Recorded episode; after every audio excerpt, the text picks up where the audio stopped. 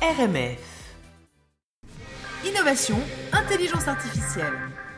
Bonjour messieurs. Salut Delphine, salut Julien. Salut Alors de quoi on parle aujourd'hui?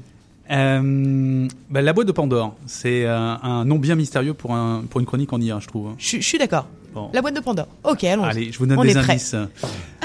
Iron Man, Robocop, l'homme qui valait 3 milliards. Ça vous fait penser à quoi? Bah super-héros quoi. Hmm, Et si je vous dis que nous allons vivre euh, d'ici quelques années, 150, 200 ans? Euh, comme Robocop, euh, comme... euh, Ok.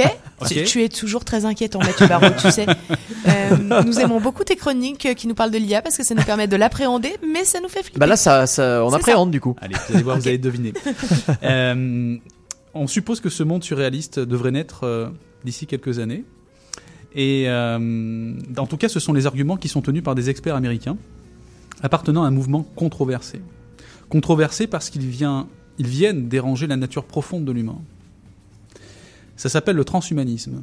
Alors c'est un mouvement américain qui a vu le jour dans les années euh, 80 dans la Silicon Valley et qui rassemble autant les chercheurs, les ingénieurs, informaticiens, inventeurs, futurologues, j'ai appris un nouveau métier, philosophes et bien sûr milliardaires. Euh, on peut classer en quatre grandes familles leurs domaines de recherche et d'expérimentation. Les sciences cognitives, dont l'intelligence artificielle, les puces connectées et intégrées au corps humain, le génome, avec la possibilité donc de modifier les gènes pour améliorer l'embryon, mais également la biochirurgie, avec le ciseau ADN. Ok. Alors ce mouvement considère que nous détenons suffisamment de connaissances et de moyens technologiques pour augmenter les capacités naturelles de l'homme. Je vous donne un exemple. Nous sommes aujourd'hui euh, passés d'une médecine euh, dite thérapeutique, donc celle qui identifie la cause d'une maladie et qui la soigne, à une médecine augmentative. Euh, celle qui augmente donc les capacités naturelles de l'homme. Prenons l'exemple de la prothèse dentaire. Ok. La prothèse dentaire, bah voilà, vous perdez une dent, vous avez besoin de remplacer ce manque, on vous met un corps étranger dans la bouche. Oui. Voilà. C'est le Ça- principe. Ça vient remplacer quelque chose qui n'existe plus. Mhm. Enfin, tu ressembles pas à Robocop, euh, à moins que tu le Non, ça. euh, doré. euh. Ah ben non, c'est Ton dentiste est mauvais, peut-être, mais. Eh bien, euh, on pourrait s'imaginer que euh, d'ici quelques temps, euh, eh bien, ce corps étranger soit doté d'une puce électronique qui vienne augmenter en fait euh, votre corps humain.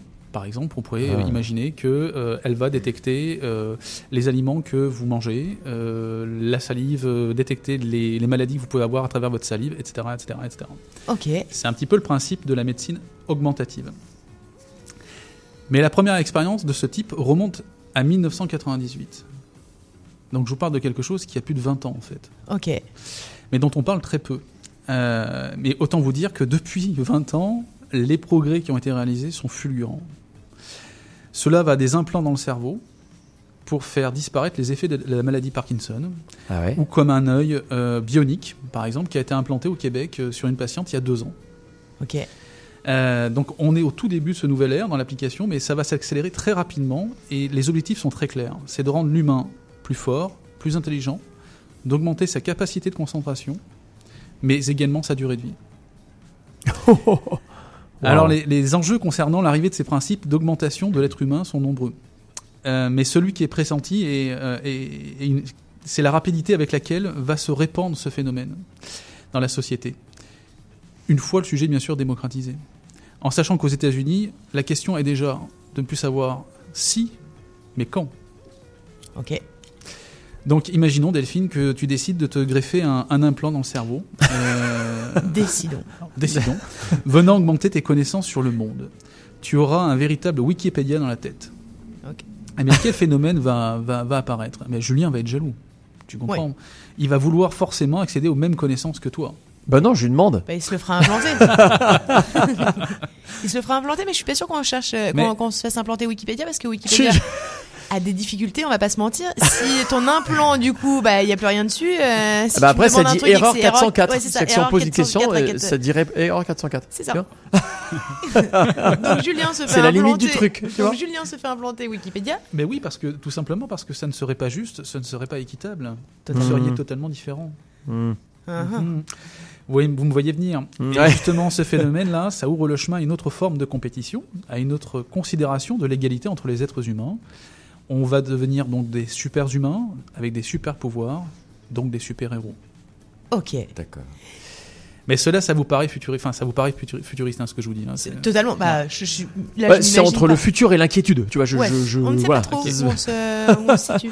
Eh ben, vous voyez, c'est drôle parce que j'étais moi-même en train de me, me dire exactement la même chose euh, au moment où j'écrivais la chronique. Je me disais, mais, mais bon sang, tu, tu vas parler quelque chose qui est complètement euh, abstrait et complètement. euh, tu vas faire faire un voyage euh, Hmm. dans l'inconnu.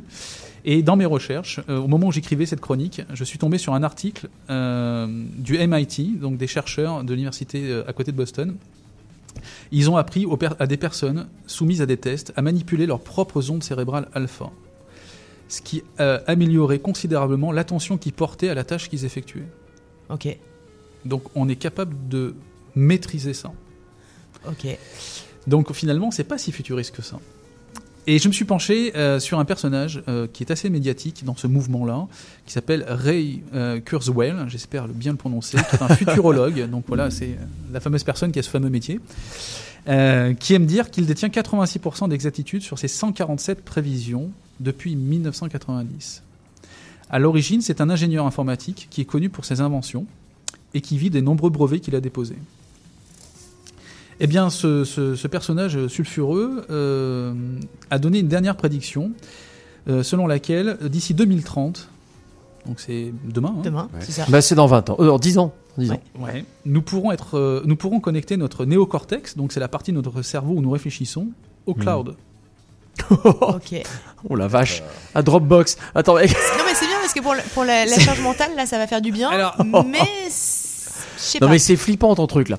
Alors, je- alors justement, moi je me suis dit que bon, en lisant ça, euh, ça allait tomber dans les 14% de marge d'erreur en fait, avec un peu de chance. Ok. Ben, euh, c'est beaucoup moins drôle, c'est quand on apprend que euh, Ray Kurzweil est conseiller spécial stratégique chez Google. Et Google est à l'origine des plus gros investissements dans la recherche liée au transhumanisme. Ok.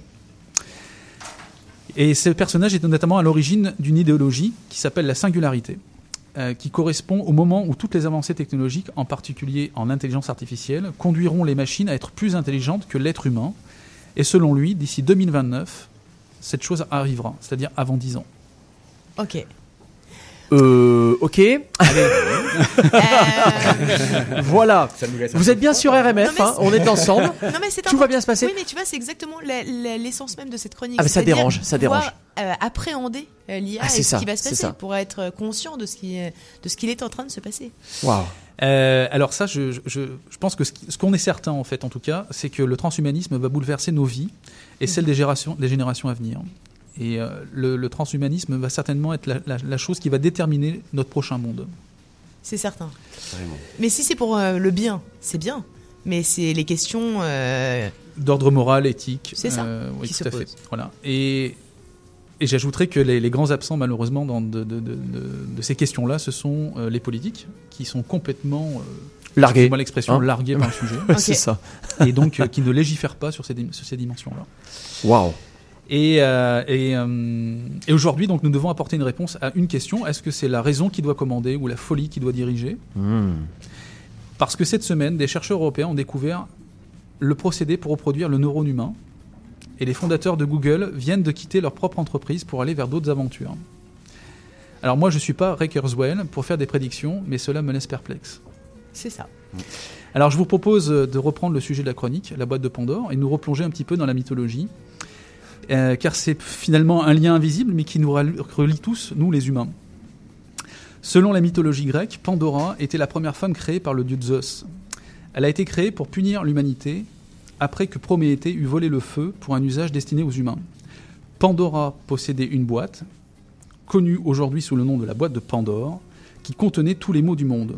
On lui a dit de ne jamais ouvrir cette boîte, cependant, elle ne put s'empêcher d'y jeter un coup d'œil furtif. Et après l'avoir ouverte, elle aurait déclenché tout le mal qui existe dans notre monde. Par la suite, elle essaya de refermer cette boîte, mais il était trop tard. Un seul des dons donnés par les dieux était resté dans la boîte. C'était l'espoir. C'est ça. Ouh. Et c'était la boîte de Pandore. Merci beaucoup, Mathieu Barraud. Merci. Merci. C'était Innovation, Intelligence Artificielle.